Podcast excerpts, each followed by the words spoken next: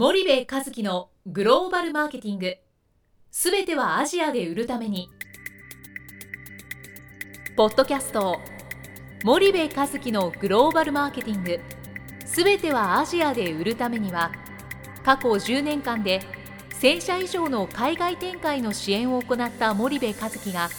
グローバルマーケティングを分かりやすく解説します。グローバルマーケティングとは世界のニーズに応えて利益を上げること。アジアで売るためには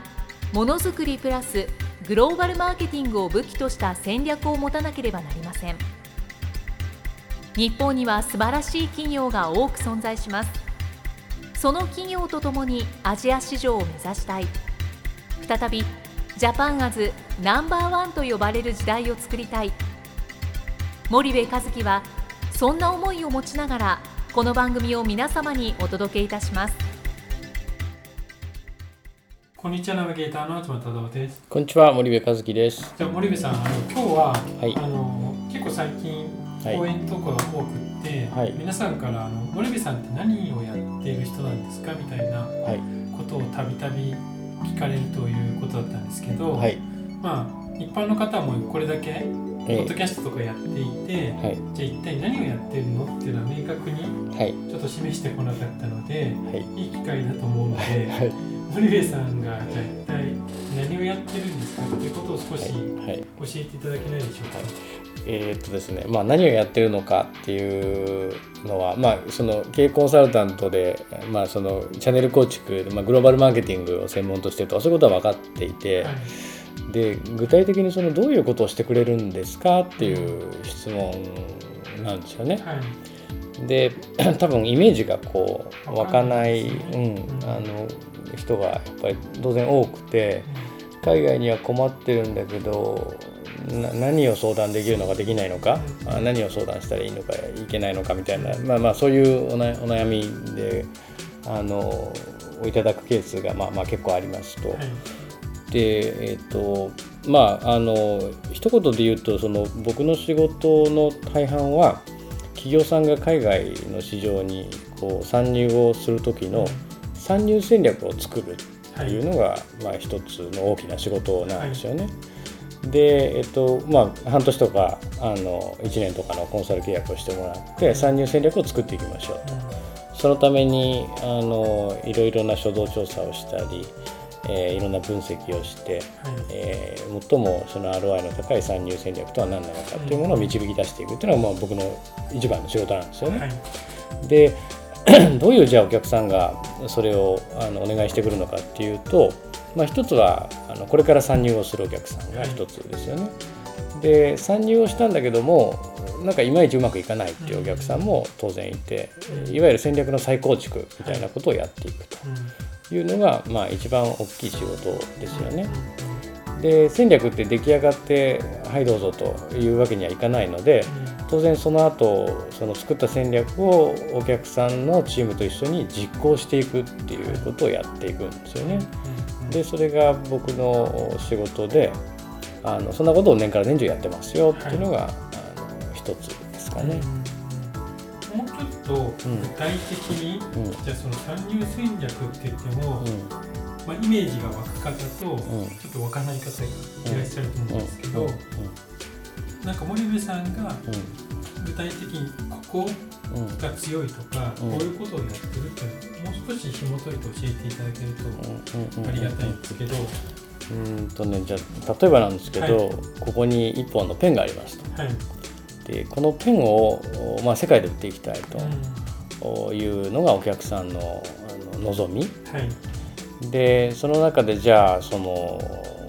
どうやって世界に売っていくのっていうところからまあ始まると思うんですけどもね、結局そのいきなり全世界に一気に売るなんていうことは難しいのでどの国からじゃあやっていきましょうかと。でこのどの国からやっていこうかっていうのもなんとなくこの国が良さそうだからこの国からってわけにはいかないのでそこには必ず理由がないといけないわけですよね。なぜこの国からスタートするのか。そうすると最もお ROI が高く成功確率が高い参入国はどこなのかっていうことの選定からこう始めていくわけですよね。はい。で当然その市場が大きいんですか小さいんですかっていうことも見ていかないといけないし、出てもその強い競合がいたら当然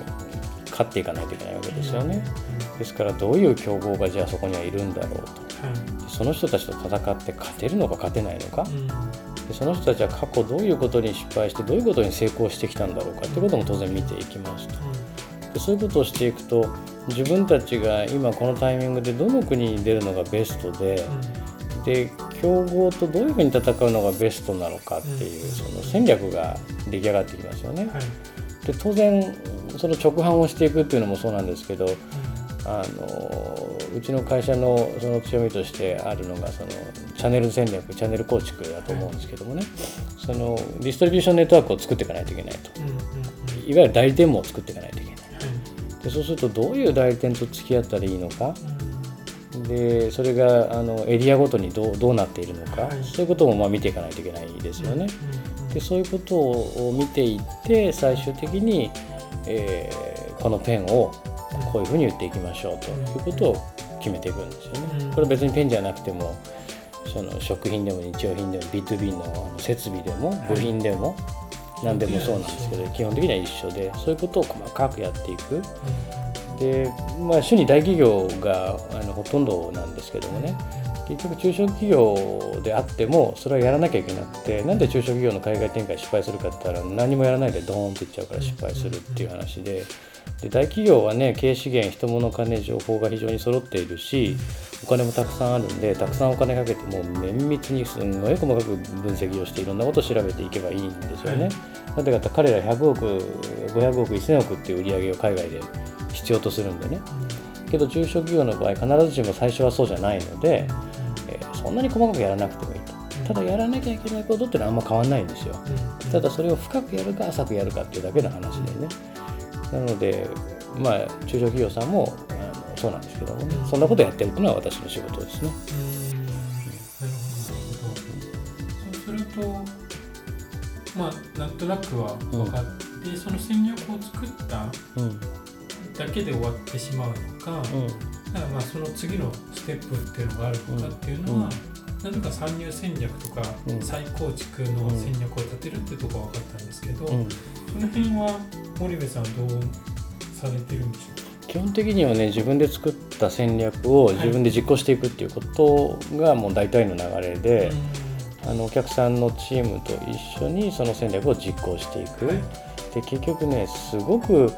そのいい車ができても運転する人が下手だったらレースには勝てないじゃないですか、それと一緒でその車をうまく作るっていうこととそれをうまく運転するっていうことって切ってもレースで勝つには切れない関係ですよね。戦略も一緒でねすごくいい戦略を作ってもそこを最後までやっぱりフォローしていかないとレースには勝てないんですよ。でせっかくいい戦略を作ったのに結局お客さんが競合に勝てずに売り上げが上がらず利益が出なかったら、あの僕のせいになっちゃうので、戦略の実行まで、えー、ご一緒させていただいてるっていうのがうちの特徴かもしれませんね。その絵に描いた餅をお客さんに渡して「はい、はい、さようなら」というわけにはなかなかねお客さんもいかないんですよね。じゃあ森部さんこれよろしくお願いしますってなっちゃうんでね。なんでそんなことやるっていうのが私の仕事でございます。お客さんとチームでやってるって今おっしゃったんですけど、はい、まあちょっと具体一般例で構わないんですけど、一般的にどういう関わり方が多いんですかね、えー、っとねまあうちの中でチームが作られますよね、はい、お客さんも当然あのチームが国際事業部がいてチームがいてで現地法人もいたりするわけですよね、でその中でそのチームのそのステアリングコミュニティというか、まあ、最終決定権者はお客様にあるんですが、まあ、いいわゆるその実動の部隊のその責任者が我々のチームがやるという、まあ、私が担うということになるんですが、それでお客さんを一緒に引っ張っていくっていうイメージの方が多い、あの多いですかね。まあ、大変な仕事でございましてですね、まあ、出張も多いですしね。そう森部さん海外の現地にいることが結構多いんですか多いですね。去年も半分までいかなかったですけど、多かったですしね、なんでで逆にまあ何て言うんですかね。その悩んでどうしていいのか分かんないままだらだらだらだら進むよりも、まあ、そしてやった方がまあ早いですよね。時間をお金で買えるし成功確率は格段に上がるし、でもう15年近くいろんな会社のいろんな失敗事例見てきてるわけじゃないですか、そうするともうこの国でこの業種がこういうことやったら確実に失敗するっていう知見が社内にあるわけですよね、私の頭の中にも。そうするとそれを多分使ってやった方がまあ早いので、お客さんとしてもまあスピードが速く買えるし無駄なお金を使わなくていいっていうのがまあ多分最大のメリットになってるんじゃないですかね。時間をお金で買ってるみたいなイメージそうですね。時間とノウハウをお金で買うっていうイメージですよね。わかりました、はい、じゃあ、まあ、森部さんがどんなことをやってるかっていうのを分かっていただきたいと思うのでまた何か詳しいことで、はい、何か分からなければ弊社のホームページでもいいですし、はい、ポッドキャストの問い合わせ先まででも構わないので、またご連絡いただければ、よろしくお願いします、はい、9月から時間空きます。はい。じゃあ森部さんありがとうございました。はいありがとうございました、本日のポッドキャストはいかがでしたか？番組では森部和樹への質問をお待ちしております。ご質問は podcast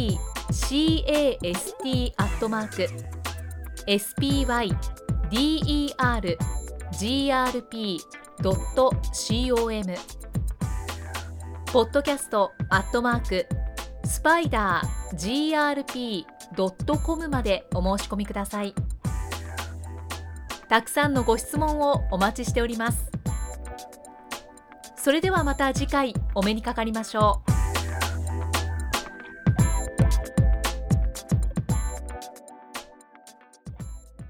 森部和樹のグローバルマーケティング。